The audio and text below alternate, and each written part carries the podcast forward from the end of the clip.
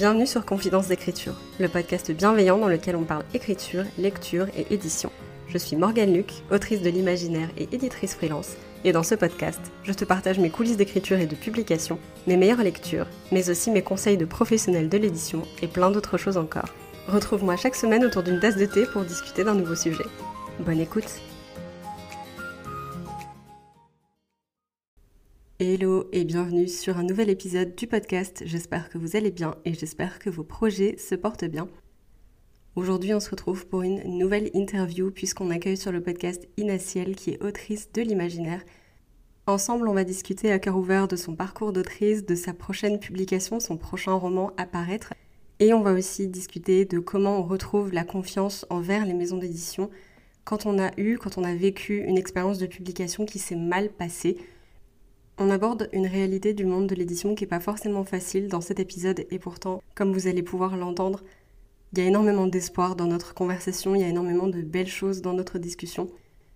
Avant de vous laisser avec l'écoute de l'interview, c'est le petit rappel hydratation du podcast. Si vous n'avez pas encore bu, si c'est fait un moment que vous n'avez pas bu, alors c'est le moment d'aller vous chercher un grand verre d'eau. Vous en avez besoin, votre corps en a besoin et ça vous fera le plus grand bien. Sur ces mots, je vous laisse avec notre interview.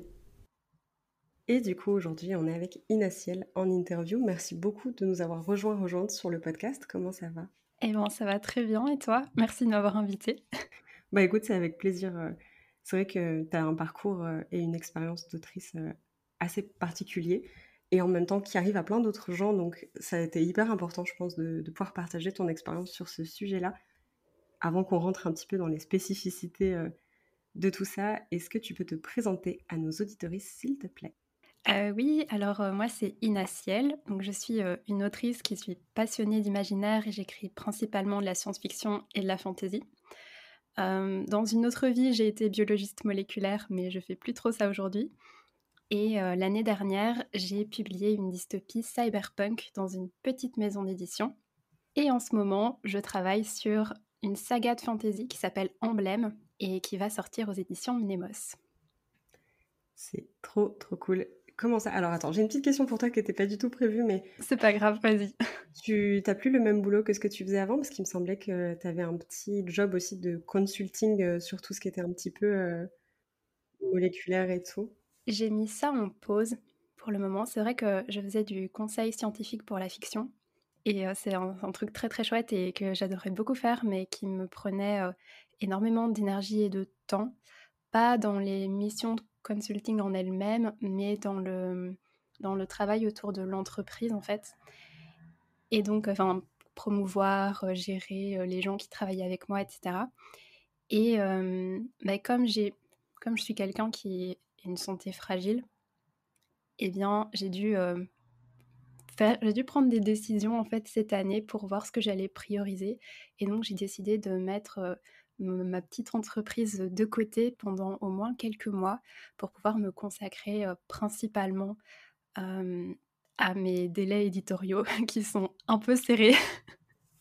Ouais, bien sûr, bah, ça fait sens des fois. C'est vrai que j'avais une copine qui m'avait parlé de ça et qui m'avait dit dans la journée, il y a des gens qui vont avoir un nombre de bananes, genre voilà, admettons, tu peux manger 10 bananes par jour et ça t'apporte l'énergie de faire tout ce qu'on te demande de faire.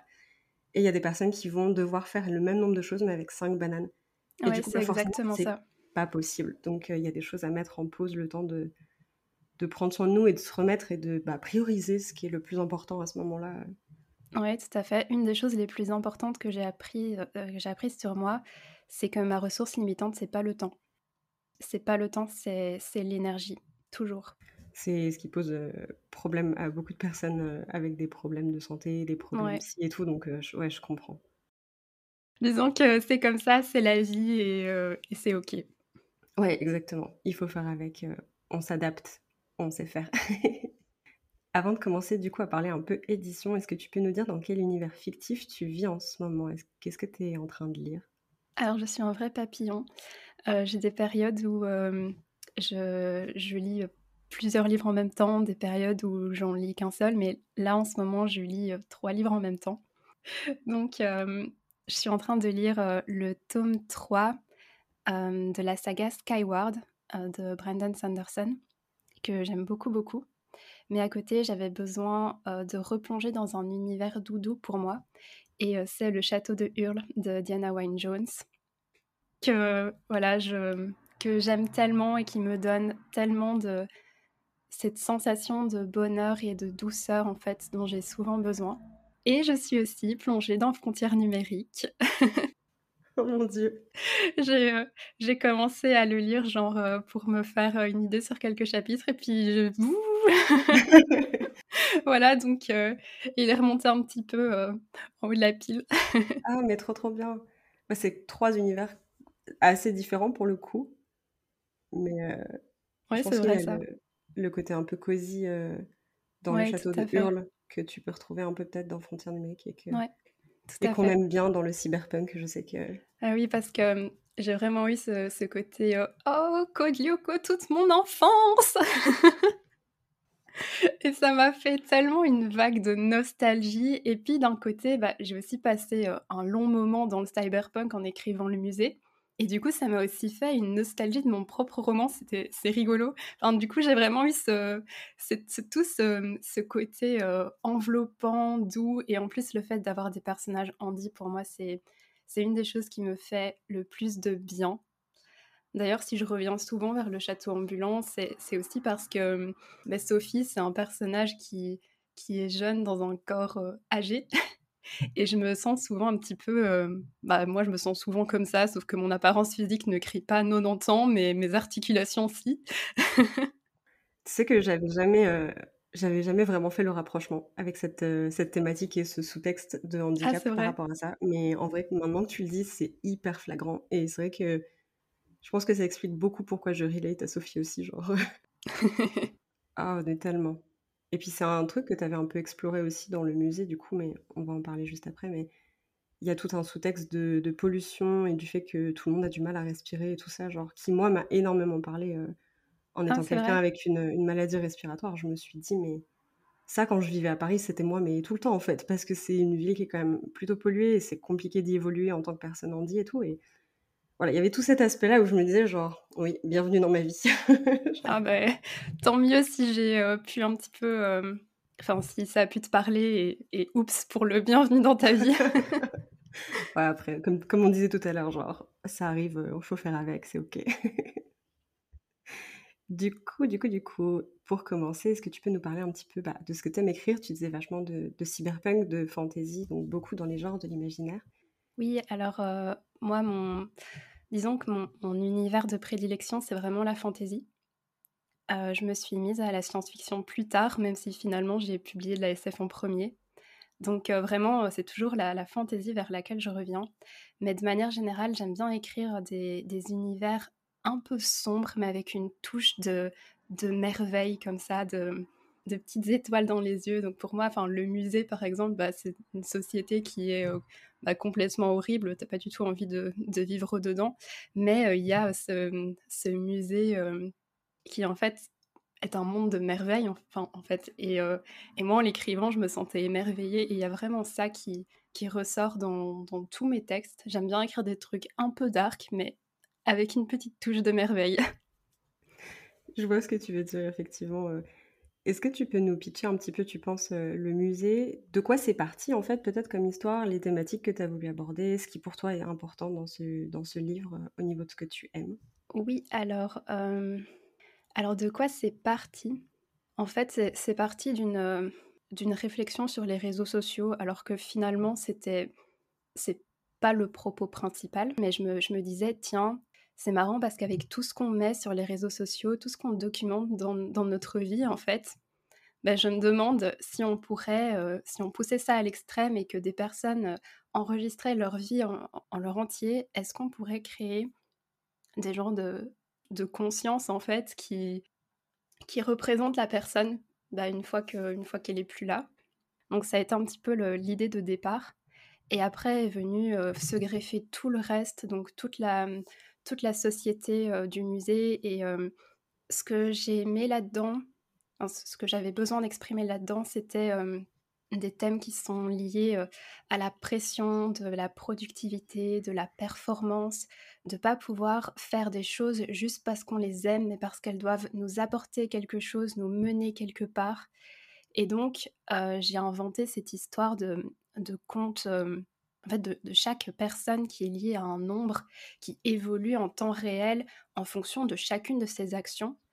Et à chaque fois que quelqu'un va prendre une action, le, compte va augmenter ou diminuer en fonction de la probabilité que ça a de les mener vers quelque chose de, par exemple, une découverte qui va être valorisée par la société, ou un lieu qui va être valorisé par la société, une fonction. Voilà, et à côté de ça, en fait, c'était la carotte, on va dire, c'est de pouvoir être numérisé dans le, musée galactique des choses disparues quand on atteint un certain nombre de kribits, donc c'est l'unité en question dont je parle.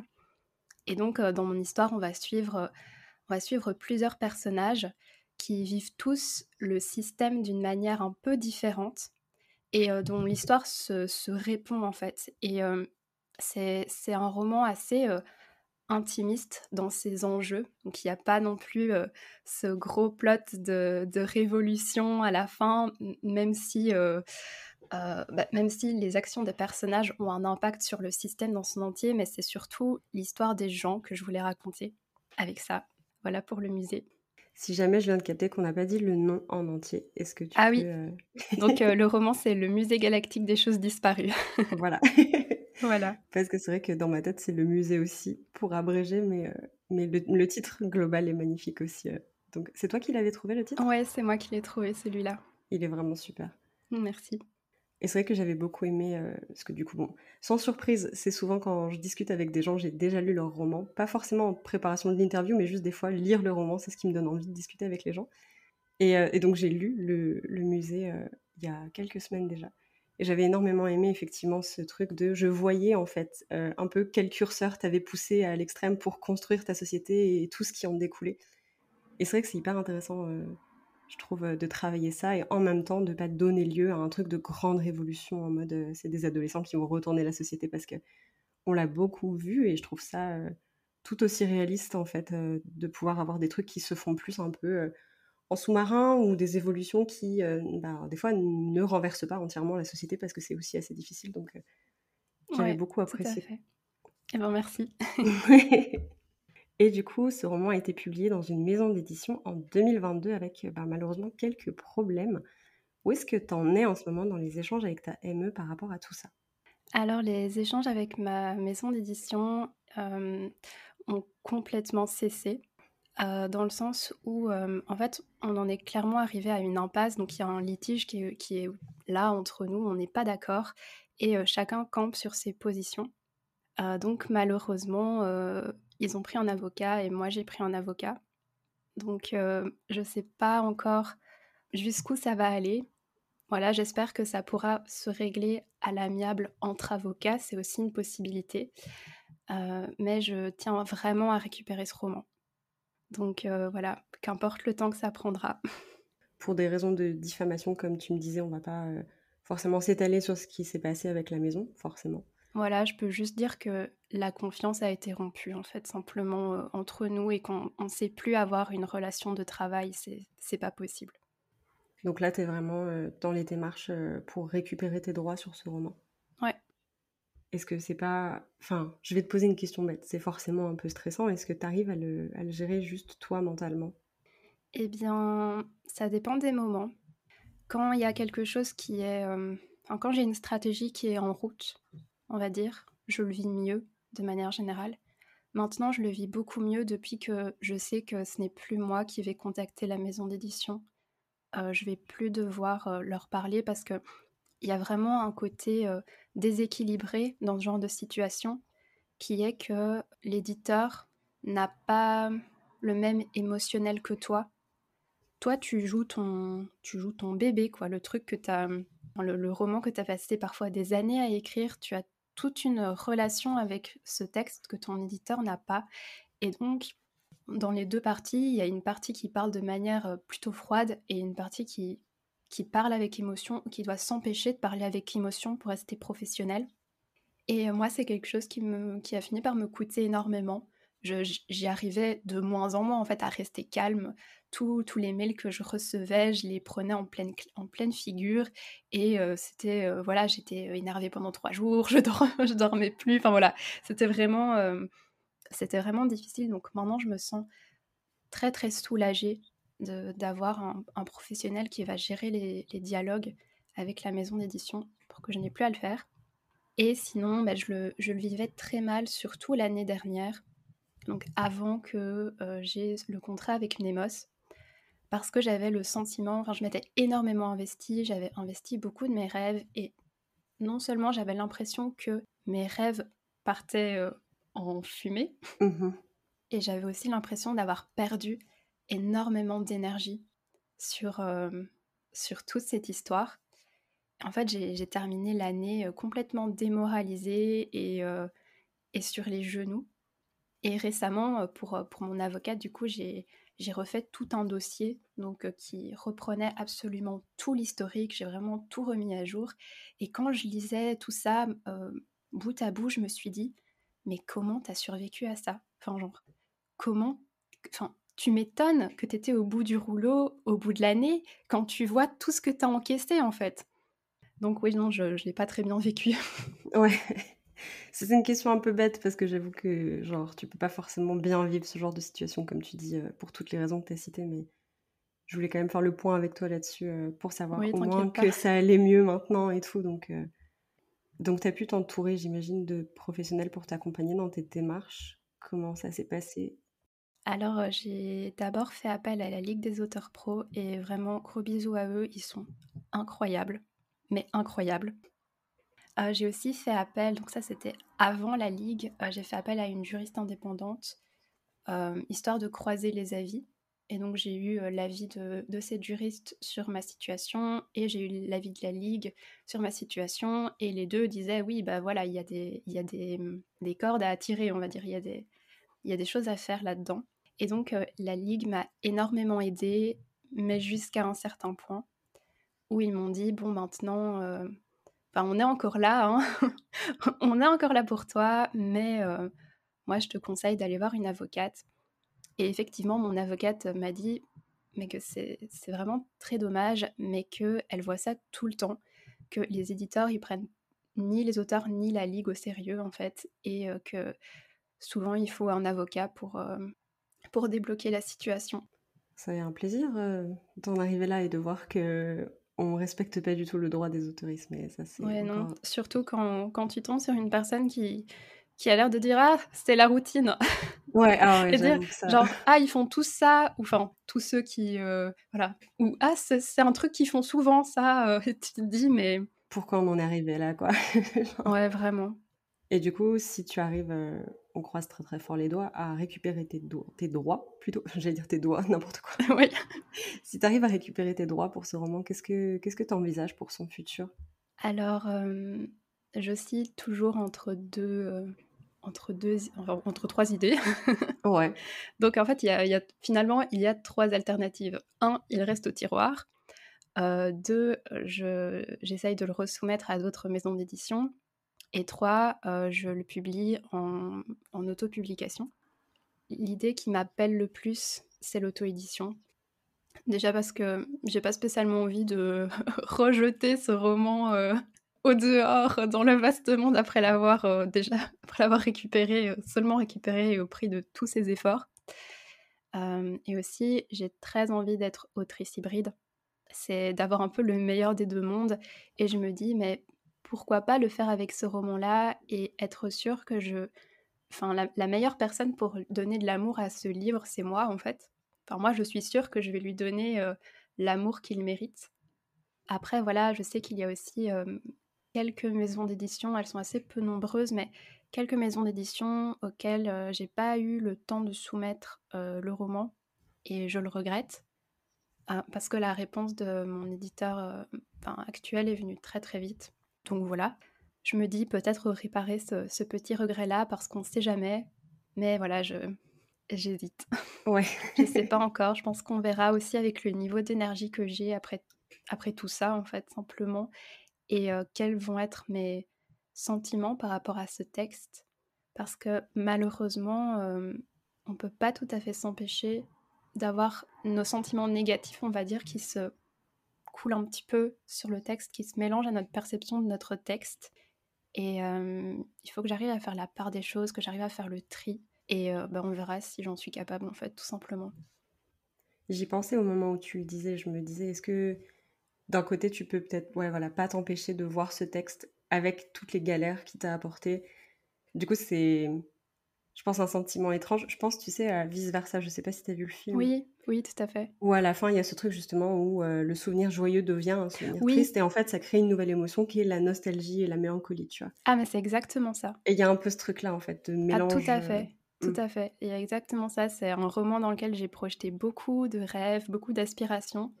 Et puis, euh, bah, toute cette expérience, ça fait la désillusion et du coup, il a un peu, il a un peu mêlé. Hein. C'est pas trop. Ouais, ouais, donc ça dépendra vraiment de comment tu arrives à te sentir vis-à-vis de ça et, et si tu as l'énergie effectivement de, de, faire le travail après euh, pour le lancer dans le monde comme, euh, comme il se doit euh, à nouveau. Ouais. Surtout que tu avais fait la couve pour ce roman qui est quand même absolument incroyable. Donc c'est vrai que l'auto-édition pourrait être aussi un très bon choix parce que tout est déjà prêt en fait. Je veux dire, tu avais, avais, vraiment bien géré le truc quoi. Ouais, je, si je le ressors, je le ressortirai pas avec la même couverture. Ah ouais. Justement pour la, la raison. Là, elle est, elle est bien teintée, quoi, la couverture, on va dire. elle est bien teintée comme il faut. Euh, ce sera une nouvelle peau. voilà. Éviter aussi peut-être le fait qu'il y ait des gens qui voient à nouveau passer le roman et qui l'associent à l'ancienne maison alors que c'est plus le cas et tout. Ouais, carrément. Aussi. Ça fait sens en vrai. Mais malgré les difficultés de la première publication, du coup, tu as quand même continué à écrire. Forcément, c'est un peu, j'imagine, euh, ton truc, une passion euh, qui te tient à cœur.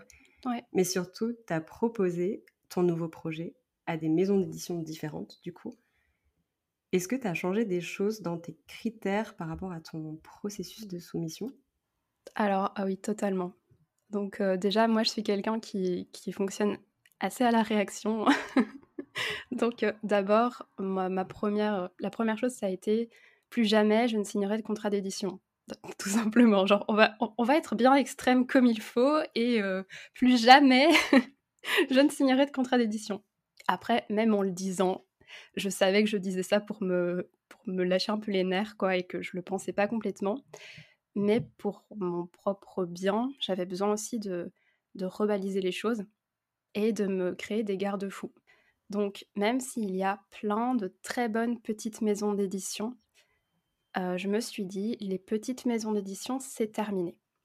Voilà, donc soit ce sera, euh, soit ce sera de l'édition indépendante, parce que de toute façon, il y a quand même beaucoup de petits, de petits éditeurs qui n'ont pas énormément de moyens et qui font un peu de bricolage malgré tout. Et je me dis, bah, quitte à bricoler, autant que ce soit moi qui bricole. Je suis 100% d'accord avec ça. Après, il y a des petites maisons qui font euh, un travail extraordinaire. Je pense notamment à Plume Blanche.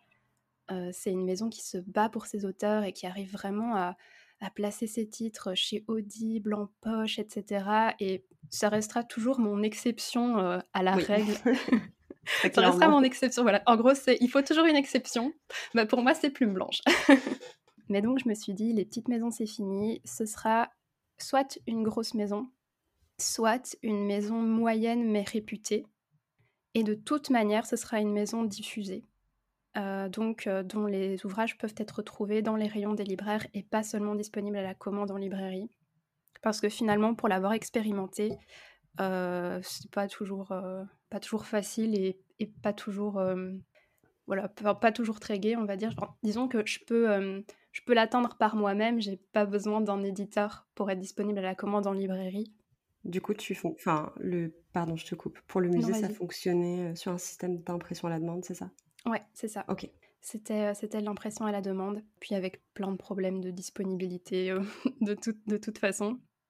Donc voilà, je me suis dit, quand même, ça restait un, de mes rêves d'avoir mon livre disponible bah, sur les, les, tables des librairies. Bah ouais, carrément. Et je me dis, bah ça, c'est un truc que je peux pas m'apporter moi-même à l'échelle où je le voudrais. Ouais. Euh, on peut toujours aller démarcher des librairies, mais alors ça demande encore un, autre travail et pour eux c'est plus compliqué parce que c'est ferme, enfin c'est de la commande ferme. Il n'y a pas le retour possible. Donc voilà, moi c'était vraiment du coup mes critères grand, moyen mais réputé et une diffusion en librairie. Et aussi, je me suis dit, dans ta liste, il y aura genre 4-5 maisons d'édition, point. Ok, ah oui, ok. Ouais, je, voilà, je, je voulais pas. En fait, je voulais pas commencer à, à, faire une liste de premier choix, deuxième choix, etc. Et puis, et puis tu sais, descendre au fur et à mesure que tu as des refus et finir va dans, dans, une maison où finalement, voilà. Donc voilà, je me suis dit, ce sera une très courte liste et ce sera eux, sinon, sinon ce sera moi. Et donc, qu'est-ce que j'ai fait? J'ai participé au concours Brajlon. Donc, c'était le concours Big Bang. Et j'ai envoyé du coup mon, manuscrit. Et en fait, c'était un manuscrit dans lequel je, croyais énormément, emblème. J'étais vraiment persuadée que entre le musée et l'emblème, j'avais fait un énorme, un énorme step-up. Et j'étais vraiment super fière de, de ce truc-là. Et je me suis dit, vraiment, il y a moyen. Pas il y a moyen que je gagne parce que je suis pas si prétentieuse que ça, mais il y, a, y, a, au moins moyen que, que j'aille un peu loin dans les sélections, quoi. Et je me suis complètement plantée parce que j'ai été dans les tout premiers textes refusés. Mais genre, tu vois, dans, dans la vague qui, qui, va avec ceux qui n'ont pas respecté les consignes, là, tu vois. Ah oui, ok. genre vraiment, je me suis dit... et là, là j'ai eu un petit bug et je me suis dit, bah, peut-être en fait que qu'ils l'ont pas ouvert et que tout s'est passé sur le dossier de soumission. Parce que c'est une possibilité aussi.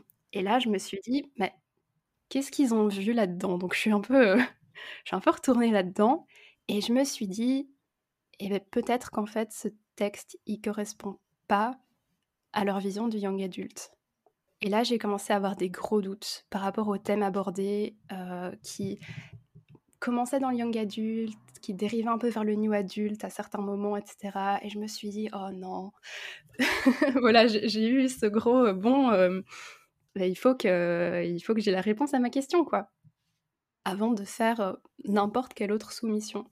Et donc là, bah, j'ai contacté une éditrice freelance qui est spécialisée dans le young adulte et je lui ai dit voilà, je veux connaître mes chances sur le marché du young adulte avec ce machin. voilà, donc c'est un peu comme ça que tout a commencé c'était ma réflexion autour de, mes critères, on va dire. c'est comme ça que ça s'est passé. Quoi. C'est hyper intéressant ce que tu dis sur le fait d'avoir très peu de choix finalement dans les maisons d'édition que tu voulais contacter, notamment pour éviter entre guillemets de plus ça va et plus tu fais des compromis sur tes critères. Ouais, c'est ça. C'est un peu le même truc quand tu fais une recherche d'appart, j'ai l'impression. Au début, tu te dis, ouais, je veux minimum tant de mètres carrés avec deux pièces. Et plus ça va, et plus tu te dis, bon, bah tant pis, on enlève la pièce euh, du lit, quoi. je dormirai dans le salon, c'est genre. Et plus tu as déjà fait des compromis, plus c'est facile d'en faire. Quand tu te dis, bah, je ne suis pas très loin finalement. Et puis entre le, le départ et, ce que tu obtiens, bah, tu te rends compte qu'il y a un énorme trou. Ouais. Et du coup, donc, tu as décidé de soumettre aux éditions Nemos eh ben justement, j'ai pas soumis Amnemos. Oh Je n'ai pas soumis Amnemos. En fait, ce qui s'est passé, c'est que euh, cette éditrice, donc euh, que j'ai pris une prestation chez elle de lecture simple de, mon texte, puis euh, aussi pour avoir ses retours sur l'intrigue, les personnages, tout ça. Mais c'est vrai que ma, mon ambition première, c'était de savoir un peu où se plaçait mon, roman sur le marché de l'édition. Et ben, quelques semaines, moi je sais plus, plus tard, je reçois un mail d'elle. Du coup, elle me dit que en fait, elle a eu un coup de cœur pour mon manuscrit et qu'elle aimerait le signer. Mais donc elle, elle est éditrice freelance, donc ça veut dire qu'elle travaille à la fois en freelance pour des maisons d'édition et à la fois en freelance pour des particuliers. Donc elle n'est pas une maison d'édition à, à, elle toute seule, quoi. Mais elle a des contacts. voilà, c'est ça. Elle a des contacts. Et donc là, elle me dit, voilà, est-ce que tu serais d'accord que je soumette ton manuscrit à Mnemos? Et moi, donc, oui, oui, bien sûr. Alors moi, oui, oui, bien sûr, pas de problème. Faites donc ça. Est-ce que c'était une des maisons sur ta liste? Ah Oui. Ouais, ok. Donc ça tombait pile poil bien, quoi. C'est ça. Mnemos était sur ma liste. Et d'ailleurs, je lui avais donné ma liste. C'est vrai. C'est vrai, ouais. Donc je, je, lui ai dit, voilà ma liste. euh, et, et, je lui ai dit, soit ce sera une grande maison, sinon rien. Parce qu'elle disait dans, dans, la candidature, enfin, à, de, pour ces prestations, justement, bah, il fallait un peu dire c'était quoi nos ambitions, ce qu'on voulait atteindre avec le texte, etc. et donc voilà, moi j'avais vraiment, j'avais vraiment mis ça, j'avais même parlé de mon expérience négative avant. Et donc elle m'a fait faire un dossier de soumission en quatrième vitesse. J'ai même pas eu le temps de me dire oh chouette, je, je, devrais pas faire de synopsis, que j'ai dû pondre un synopsis pour la saga entière, oh alors que je suis une jardinière, je précise. Oh mince. ah oui, c'est un, gros moment de solitude. c'est une trilogie du coup, c'est une duologie? C'est une duologie, oui. Ok, bon ça va. Imagine une trilogie, t'aurais dû viser encore. Tu sais, t'aurais dû faire trois synopsis, quelle horreur. ouais, mais au départ, en fait, moi, je, je pensais que ce serait une trilogie. Donc euh, après, on a restructuré ensemble pour en faire une duologie. Parce que moi, en fait, je j'avais pas la même vision des, des limites de taille des, des manuscrits, en fait. Euh, en, young adulte. Et, euh, et en fait, elle m'a dit, oh non, non, mais tu peux monter, ils lisent des briques, il n'y a pas de problème. Donc ça nous a permis de, de, redécouper euh, les choses et puis c'était plus confortable pour la maison aussi. Et donc voilà, en fait, ce qui, ce qui s'est passé, c'est que euh, donc elle a soumis mon, mon dossier de, de soumission le soir avec mon manuscrit chez le directeur éditorial de Mnemos. Et le lendemain, à 13h, j'étais en train de manger et euh, j'étais en train de regarder Instagram, je sais c'est mal. en vrai, il faut se concentrer sur ses aliments, c'est très important. c'est vrai. Mais donc j'étais en train de regarder mes stories et là je vois bah, justement cette éditrice qui, qui dit euh, ah oui euh, on est souvent on dit souvent non aux auteurs et c'est vraiment triste, mais parfois on dit oui et je viens de dire oui à une jeune autrice. Alors moi, j'ai eu un, petit moment de bug j'ai ouvert grand les yeux, j'ai couru. Il y avait mon compagnon qui était, là euh, en face de moi et il était là, hein quoi? Et moi je cours, je vais voir mes mails. du coup, parce que bah, je me dis quand même, la coïncidence serait grosse si c'était pas moi. Donc euh, je vais voir mes mails et, effectivement, euh, donc elle m'avait transmis une partie du, mail du, directeur éditorial et j'ai vraiment retenu les quatre petits mots, on va le faire. Ah, c'est trop trop bien. Et voilà comment, euh, comment tout ça a commencé. Donc ça a été hyper rapide finalement euh, entre le moment où, ah où toi tu as contacté l'éditrice freelance, où elle t'a fait son, son, retour, il y a eu quelques semaines, tu disais? Oui, euh, je, pense que c'était quand même quelques mois, mais, mais vraiment c'était, voilà, comparé aux délais éditoriaux, vraiment rien à voir quoi. Plutôt rapide. oui, c'était vraiment rapide. Donc donc, euh, donc oui, oui, ça s'est fait vraiment vite. Et puis euh, le coup du, euh, j'ai reçu une mail, j'ai fait le dossier de soumission et le lendemain j'avais un oui. alors que je sortais d'une espèce de misère émotionnelle totale où j'étais en mode, où j'étais en mode, mes lèvres sont brisées. voilà, donc montagne russe émotionnelle totale. Ah complètement. Ah la vague d'émotions là, j'ose même pas imaginer. Enfin. À, à fond, à fond. Mais et après, évidemment je vois mon, mon, compagnon qui me regarde avec des petits yeux comme ça, euh, en mode, tu sais, les, petites fentes. Lui qui, qui, a subi euh, toutes, mes, toutes mes déceptions, mes crises de larmes et compagnie, et, et qui me dit, euh, enfin, il connaissait Mnemos, mais il dit, oui, faut se méfier quand même. ouais, ouais, ouais. Et moi aussi, bon, après, je me suis dit, vas-y, redescends, sois heureuse un peu, mais redescends et, et, on va aborder les choses de manière froide. Devenir un peu plus froide euh, maintenant. On va pas euh, ressauter à pieds joints euh, voilà, dans, quelque chose dont je sais de mes droits et c'est la galère après. quoi. Hyper intense, très clairement. Oui. et compliqué aussi de prendre du recul quand tu es hyper excité. J'imagine que tu as laissé décanter peut-être un petit peu. Oui, oui. Mais déjà, il s'est passé, je crois, presque deux mois entre le oui et la signature du contrat. donc, et, vraiment, voilà, j'ai eu l'occasion de discuter pendant plusieurs heures avec mon éditrice. J'ai pu aussi discuter avec une autre autrice de, de, la maison d'édition qui avait un peu une configuration, on va dire, semblable à la mienne. Donc, tu sais, jeune autrice qui, est arrivée donc avec un, tome avec un tome 1 qui devait encore écrire le, deuxième. Enfin, et vraiment, je lui ai posé plein de questions. Je lui dit merci, je lui fais des bisous. Est-ce que c'était Lucie? Oui, c'était Lucie. Ouais, ok. ouais, et du coup, un peu comme elle, tu as pu prendre le temps avec l'éditrice de poser des questions sur le contrat, de bien le lire et tout? Ah ben non, c'est pas ce que j'ai fait. Alors ça, ça, fait, ça faisait partie de mes, mes trucs de méfiante. Ouais. Alors, j'ai pas fait ça. Je me suis dit, je, je poserai les questions de fonctionnement à la maison d'édition, mais je poserai pas les questions de contrat. donc, moi, ce que j'ai fait, c'est que, bon, déjà, j'avais passé un certain temps à lire le code de la propriété intellectuelle, à replonger dans mon contrat, à discuter avec des juristes, etc. Donc clairement, je, enfin voilà, pas toute nouvelle, on va dire, sur cette histoire de contrat. Donc j'ai pris du temps, j'ai reçu la, la, proposition de contrat, j'ai annoté, j'ai barré des trucs. En fait, j'ai même réécrit ma propre version ça, je l'aurais jamais. J'ai pas osé leur montrer quand même. Mais j'ai quand même réécrit le contrat, genre en le contrat de mes rêves. Ouais, ok. voilà. Et, euh, et après, euh, j'ai contacté la Ligue des auteurs professionnels et, euh, et c'est avec eux que j'ai vu le, le contrat. C'est à eux que j'ai posé toutes mes questions, mais de manière la plus. Enfin, même eux, ils disaient oui, enfin, ça c'est qu'une question de formulation. Genre vraiment la, la, la, moindre virgule, j'étais là, euh, mais ça, ça veut dire qu'ils vont pouvoir faire ça si je fais pas ça ou et si ça et c'est là pour que cet article-là. Pardon, j'ai fait tomber un truc. c'est là pour que cet article-là. j'étais vraiment. Euh, et puis euh, ils m'ont dit non mais, enfin oui, t'as fait ça très bien, mais mais tracasse. Ça c'est une formulation d'usage, c'est pas une attrape quoi. Ouais, mais tu voulais checker toutes les failles, quoi. Genre, ah, mais euh, tout, tout, tout. J'avais des pages et des pages de notes, j'ai passé des heures, des heures, des heures. Enfin, vraiment. Euh, et après, quand. Enfin, j'ai réorganisé mes idées et j'ai fait une liste bah, des changements que je voulais, avec la liste de mes no-go absolus et euh, la liste des choses que j'étais prête à négocier. Et la Ligue, ils m'ont vraiment prévenu, ils m'ont dit, bon, tout passera pas.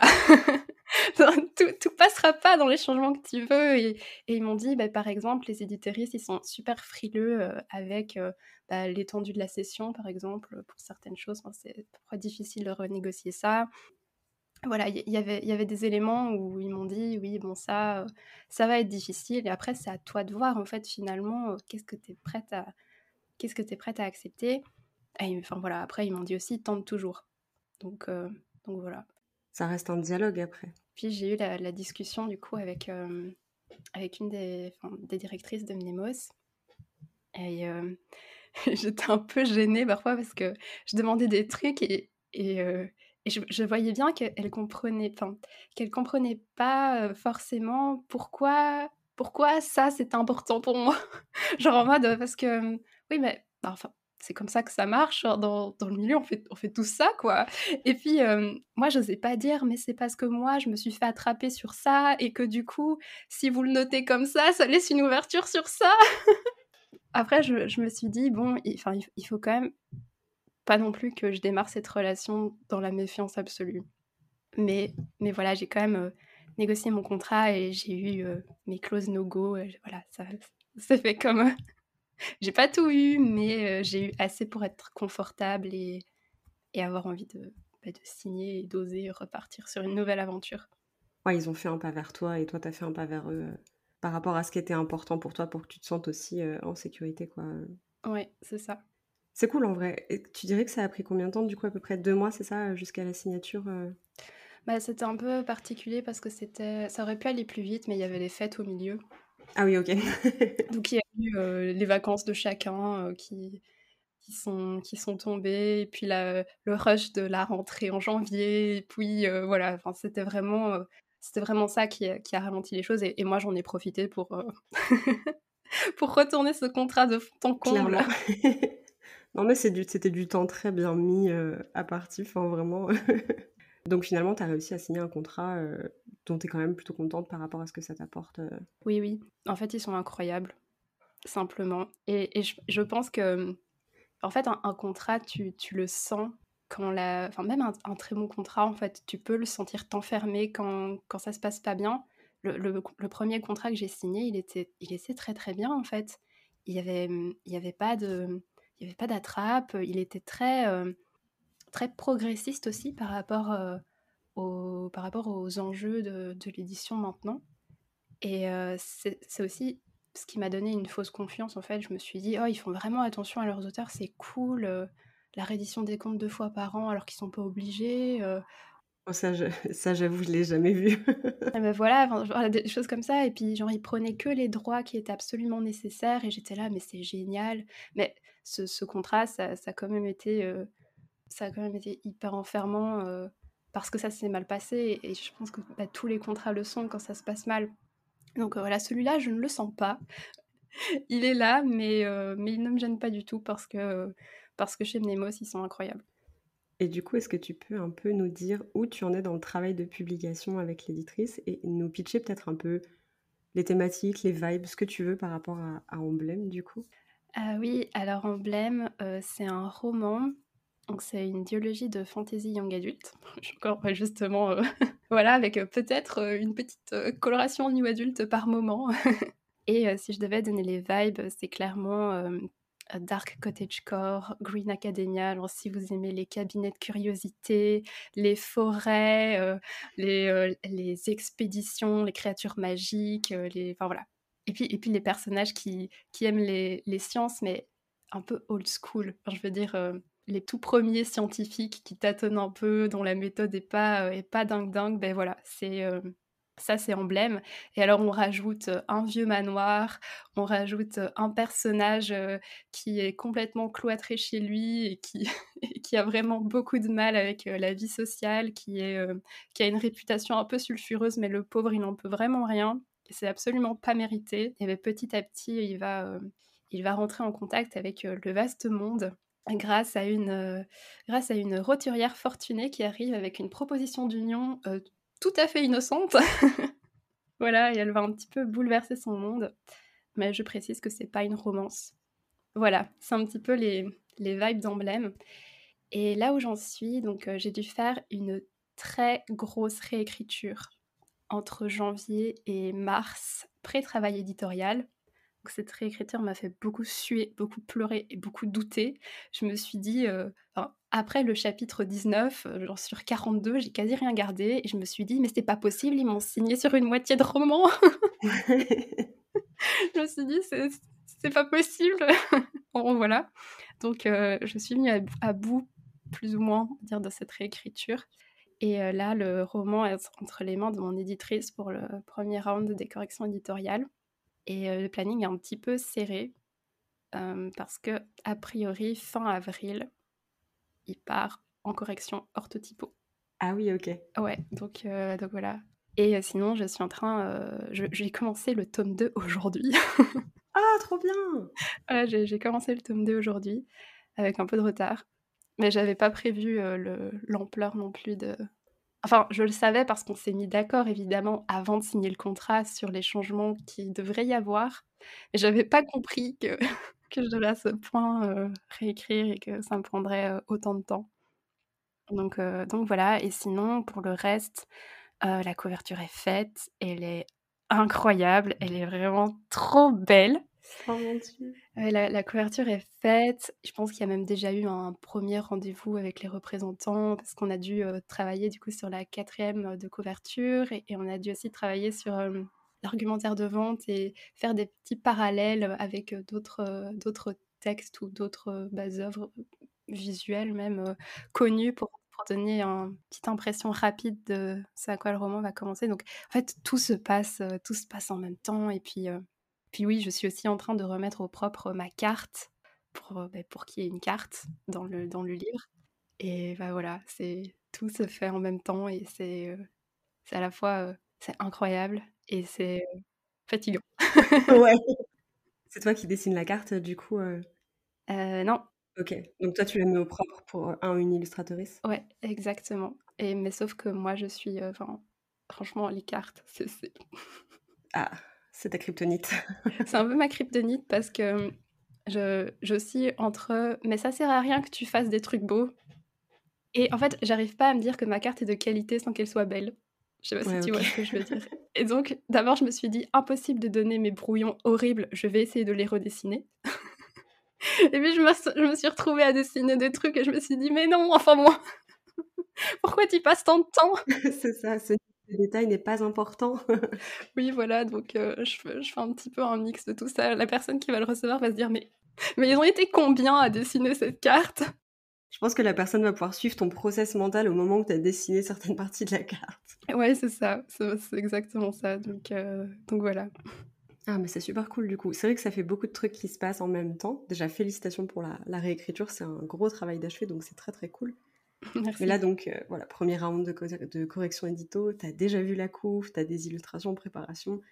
Est-ce que tu as déjà une date de sortie pour le roman, une période de sortie? J'imagine que tu peux pas forcément le révéler, tu peux juste me dire oui ou non si tu veux, mais... Plutôt une période de sortie, mais comme j'ai vu que mon éditrice euh, en a parlé sur son, sur son Insta, euh, elle disait euh, J'ai hâte de vous présenter ces romans à l'automne », donc voilà. Trop bien. Parce que là, tu m'as beaucoup... Enfin, je savais déjà un peu pour le vibe, genre Dark Academia, enfin Green Cottagecore, Dark Cottagecore, Green Academia, autant pour moi, dans ce sens-là tu m'en avais déjà parlé et c'est des vibes que je kiffe de ouf. Enfin, on s'était déjà fait la réflexion qu'on écrivait des projets dans des vibes qui étaient assez similaires à chaque fois. Donc, genre, en fait, là, juste, la hype, elle est, elle est là. Enfin, vous ne me voyez pas, vous, euh, ah, parce que c'est un podcast, mais genre vraiment au-dessus de ma tête. donc, euh, j'ai trop, trop hâte. Mais ça va, du coup, l'automne, c'est pas, c'est pas si loin. Genre, j'aurais pleuré si tu m'avais dit, «Hmm, peut-être dans un an ou deux, j'aurais été là, oh non Ouais, bah, en plus, euh, j'ai un peu eu le choix au départ. donc, on m'a dit, oui, on a un créneau mais du coup, vers l'automne 2023, sinon, bah, c'est en 2024, quoi. Et, moi, j'ai juste vu automne. ah, c'est pas la vibe parfaite. ouais, c'est ça. J'ai dit, non, mais, mais automne, genre, il, peut pas sortir en mars ou, en avril. Il faut que ce soit sous les feuilles mortes et la pluie. Et, et voilà. Et après, je me suis maudite pendant tout, le temps qui a suivi parce que ça me met un délai pas possible. Mais, mais voilà, c'est comme ça que ça s'est passé. L'amour du vibe et de l'esthétique de nos romans. ah, mais totalement, totalement. Ah, mais c'est trop bien, j'ai trop trop hâte du coup d'en apprendre plus et de pouvoir en fait voir la couve. Ça vraiment là, tu m'as dit qu'elle était faite, je n'en reviens pas, je suis trop hypée, j'ai trop hâte. Et elle, est, elle est incroyable, elle est trop trop belle. Parce que les couvertures en plus de cette ME sont assez incroyables. Enfin, Ouais, mais là, t'as rien vu. non, non, mais je dis, je dis ça parce que c'est mon bébé et qu'elle est incroyable. Et les autres couvertures de la MS sont incroyables aussi. Euh. Mais celle-là, elle est vraiment incroyable. non, non, mais t'as raison. Il y a un moment, euh, quand on est fan du travail qui est fait autour de notre livre, c'est bien de le dire aussi. Donc, euh. Ah, mais je suis, je, je suis fan. Genre, t'as vraiment l'impression de voir un instantané de, de ce que t'as créé. Enfin, tu vois, genre une mise en substance. Enfin, j'imagine, tu as ressenti ça euh, avec la couverture que tu as reçue pour Frontières numériques. Ouais. Et waouh, en fait, c'est un, sentiment que je rêvais vraiment d'avoir. Et, et c'était comme je l'avais imaginé. C'était genre, waouh. Genre, j'avais cette espèce de sourire sur le visage et, et quand on me disait Ah, ça va, je répondais juste Ma coupe est trop belle c'est devenu le, nouveau euh, oui, ça va très très bien.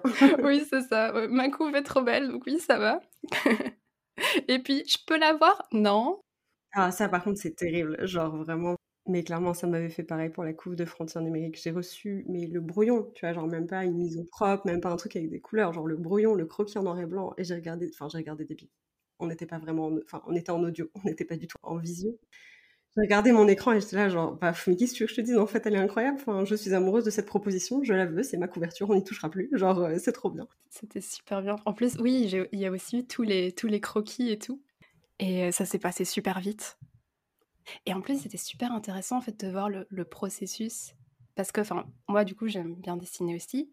Et en fait, quand, quand je voyais euh, enfin, le processus de comment un illustrateuriste on travaille avec une maison d'édition, c'était super intéressant en fait et de se dire ben voilà en, quelques enfin ça a dû lui prendre un temps fou hein, je, dis pas ça mais je veux dire il y a eu bah, trois croquis et tu vois plus plus on avançait dans les croquis plus on se rapprochait de notre vision et puis il y a eu enfin la mise en couleur bah, douche et waouh c'est incroyable Debbie elle m'avait pas mal dit ça aussi c'était un peu trust the process dans le sens où au début, tu vois le croquis et tu te dis, OK, il y a un truc génial à faire. Et après, tu vois la fin et tu te dis, en fait, c'est 3000 fois mieux que ce que je pensais. Qu'est-ce qui s'est passé? Genre, c'est incroyable. Et le tout premier, euh, c'était le placement, en fait, euh, des, des, différents éléments. Et euh, il faut, faut, que j'explique ça sans dire ce qu'il y a sur la couverture. Ouais. mais donc, au début, je disais, oui, mais par contre, là, j'aime pas trop les oreilles du, bref, tu vois, et puis, genre, je disais, bah, ça fait un peu, genre, gentil tout doux, alors que, bah, en fait, non. Et puis, non, mais t'inquiète, c'est juste le placement et tout. Puis, puis je vois le truc après, j'étais là, c'est incroyable. ouais, c'est incroyable. C'est pas forcément un truc que tu avais eu avec la couve du musée, j'imagine, parce que comme c'est toi qui l'avais fait, t'avais été, enfin, t'es très exigeante avec ton travail, j'imagine. Hein. Oui, en fait, je, je pense pas que, enfin, si, parce qu'il y a la question financière. Quand on est en édition indépendante, j'imagine que ne pas devoir se payer une couverture, c'est quand même génial. Ouais, je pense. Mais le problème, c'est que moi, je n'ai pas été capable de d'oublier les défauts. Donc moi, dans ma couverture, je ne vois que les défauts. Je ne vois pas la... En fait, il, a fallu qu'on me dise qu'elle était belle pour que je, je crois qu'elle soit belle. Enfin, genre, euh, qu'elle était belle. Genre, sinon, moi, je, je sais qu'à tel endroit, j'ai méga galéré et je me rappelle de ce petit truc, genre un peu wonky, que, que j'ai pas réussi à rattraper, tu vois. et je me dis, mais j'aurais pas ça avec le travail de quelqu'un d'autre. En fait, simplement, c'est juste parce que c'est moi, mon travail. Et aussi, euh, bah, le truc, c'est que j'ai pas fait la couverture de mes rêves. J'ai fait la couverture que j'étais capable de faire avec mon niveau. Donc, qui était déjà euh, pas mal. Mais c'est parce que, enfin, si j'avais pu en choisir euh, une illustratrice, ben, ça n'aurait pas du tout été ce concept-là, en fait. Il y a eu une impression de peut-être pas forcément pouvoir atteindre euh, ce que tu voulais avec ce que toi tu c'est ça. Il y avait une impression de limitation comme ça. Et mais là, j'ai juste eu la couverture de mes rêves, j'en changerais rien, quoi, tu vois, genre rien. c'est juste génial. Ça, c'est incroyable, genre, quand t'as des paillettes dans les yeux comme ça en recevant un truc qui va sublimer ton livre. Enfin, c'est un peu l'impression que la personne, avec le brief que tu as donné, que la personne a réussi à sortir des trucs que tu avais dans ta tête, tu vois. Et là, tu te dis genre, mais c'est incroyable en fait comme collaboration. Enfin... Ouais, c'est magique. Un peu, ouais. J'ai une petite question euh, pour toi. Plus, pareil, émotionnel dans l'affect et tout. Est-ce que ça a été compliqué de faire confiance à nouveau à une maison d'édition après les obstacles que tu avais affrontés? Alors oui, c'est un peu, c'est un peu la lutte c'était une lutte interne avec moi-même en fait. Mais je, je sentais que, je veux dire, surtout à partir du moment où j'ai pu parler avec Lucie, je me suis vraiment rassurée beaucoup. Et je me suis dit, enfin maintenant, avec tous les éléments que tu as, si tu refuses ce contrat, ce sera par peur et ce sera dommage. Et euh, je me suis dit bah, qu'il fallait, euh, fallait y aller quoi.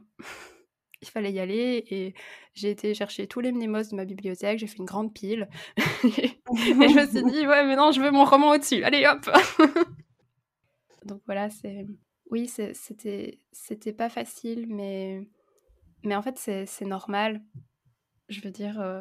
j'aime pas trop faire cette comparaison là parce que euh, j'aime pas qu'on mélange le, monde de l'édition avec le monde amoureux mais je veux dire c'est un peu comme quand on a euh, bah, une déception amoureuse, en fait, je veux dire, il y a des gens qui, après, ils croient plus en l'amour et, ils se ferment sur eux-mêmes. Et il y a des gens qui y vont encore et tu es obligé d'ouvrir ton cœur et tu es, obligé de, refaire confiance si tu veux revivre, en fait. Euh, si tu veux vivre quelque chose de positif dans, dans, dans cette. Euh, dans l'amour de nouveau et pour moi ben, c'était pour le coup c'était pareil quoi je me suis dit euh, bah voilà j'ai l'ex toxique de l'édition et je referai plus les mêmes bêtises. Ouais, c'est un peu euh, l'histoire de dire de cette peur que j'ai, elle est légitime, mais en même temps, si je l'empêche, enfin, si elle m'empêche d'avancer et de faire des trucs ouf dans mon futur, de, dans ma carrière, c'est quand même compliqué, quoi. Donc, euh, je pense que c'est. Ouais, vraiment.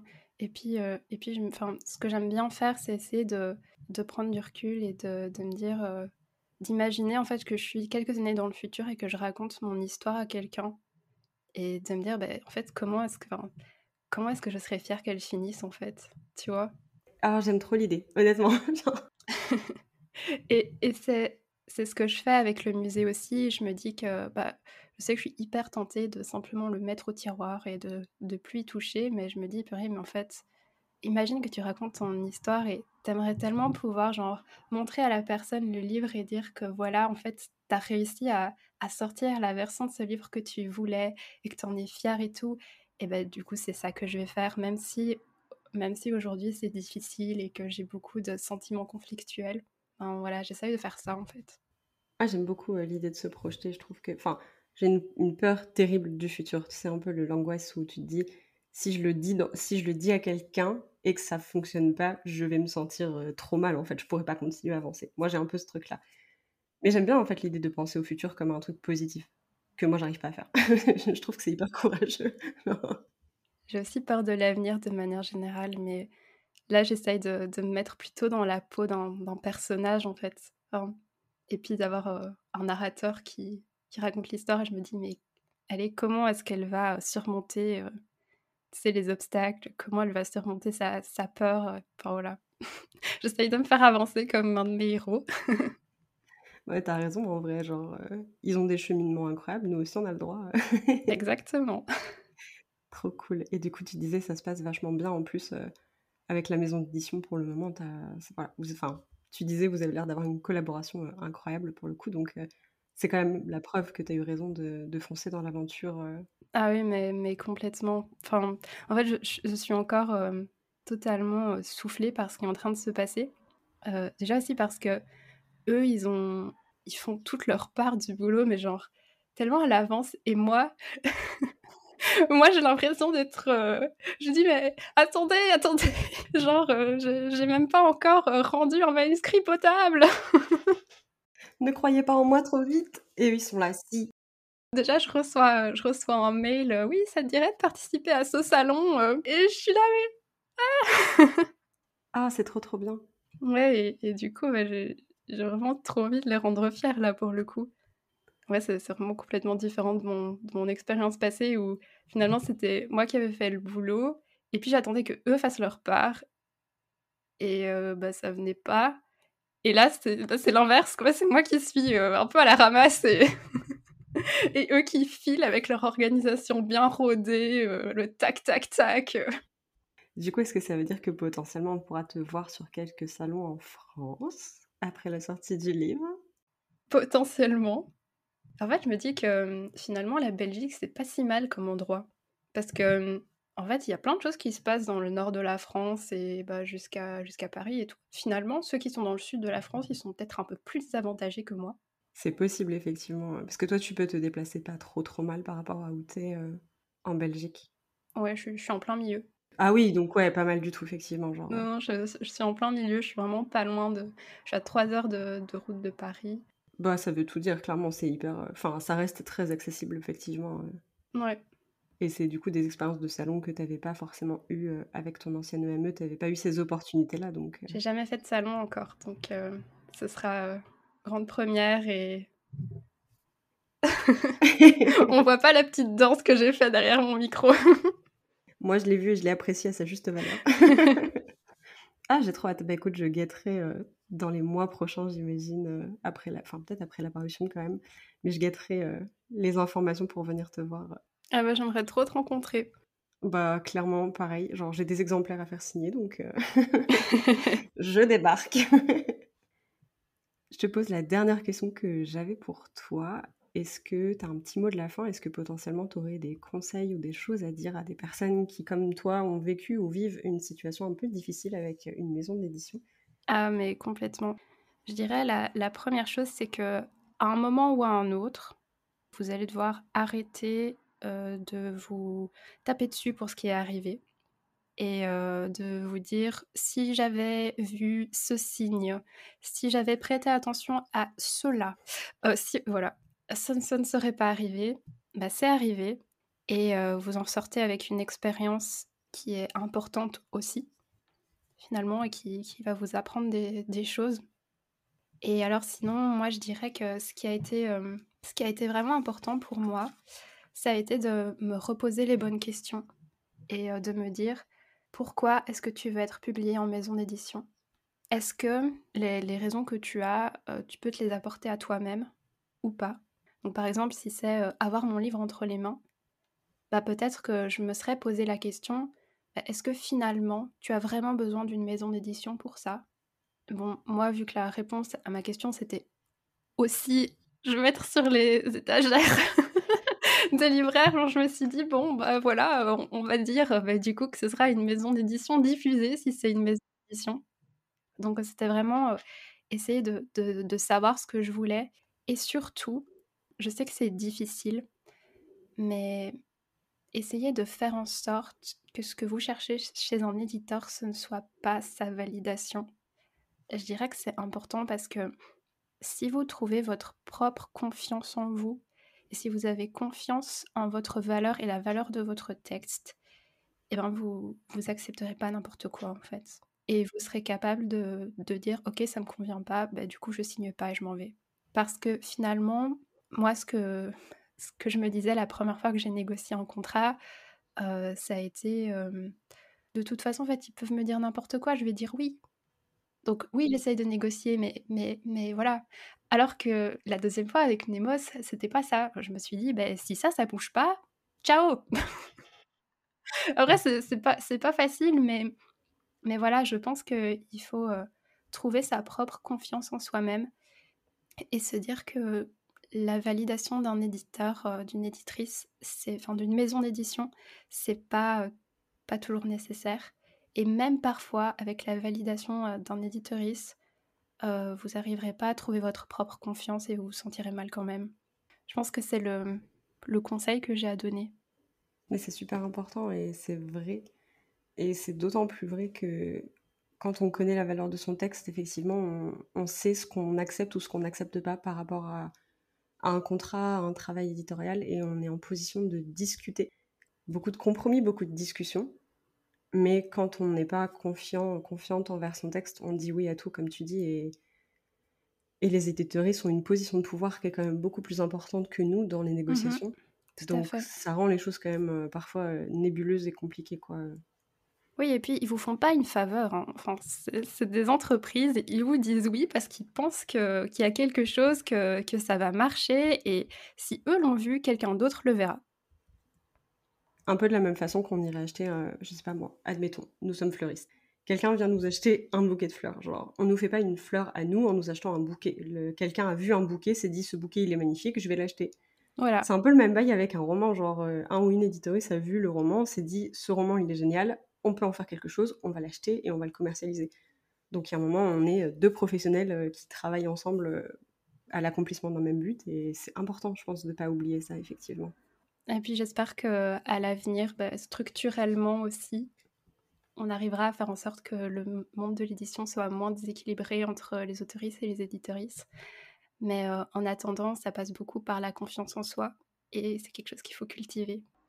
Merci beaucoup d'être venu, Inaciel. Ça m'a fait trop, trop, trop plaisir de discuter avec toi, d'avoir ton partage d'expérience, parce que c'est vrai que je me posais beaucoup de questions par rapport à cette situation que je connaissais un petit peu euh, j'ai un peu sauté de joie quand j'ai vu ta prochaine, euh, enfin ton annonce de publication prochaine. Donc euh, c'est un plaisir de voir que tu es quelqu'un qui rebondit, qui garde espoir, qui continue d'écrire par passion et, qui a appris à, à ne pas culpabiliser sur ce qui s'était passé, à lâcher du lest et à s'entourer de professionnels euh, pour faire ce qu'il fallait. Je suis en tout cas très contente pour ce qui arrive bientôt dans les rayons des librairies. Tu vas enfin pouvoir euh, réaliser cette partie-là de ton rêve. Donc, euh, c'est vraiment trop cool et j'ai hâte de suivre un petit peu tout ça. Eh ben, merci beaucoup et j'étais vraiment ravie d'être invitée sur ton podcast parce que j'adore ton podcast, j'adore ce que tu fais et euh, franchement, c'est trop cool. bah, le plaisir était plus que partagé, je peux te l'assurer. Merci d'avoir écouté cette interview jusqu'à la fin. J'espère vraiment qu'elle vous aura plu. En tout cas, moi, c'était un plaisir de pouvoir discuter avec Inaciel. J'étais très contente de l'accueillir sur le podcast. Comme d'habitude, vous pouvez retrouver tous les liens de notre invité du jour dans les notes de l'épisode. Si cette discussion ou si le podcast vous plaît, n'hésitez pas à lui laisser une petite note sur votre plateforme d'écoute, ça m'aide vachement à le faire connaître. Je vous souhaite une très belle journée, soirée, quelle que soit l'heure à laquelle vous m'écoutez. On se retrouve la semaine prochaine pour un nouvel épisode et en attendant, bonne écriture.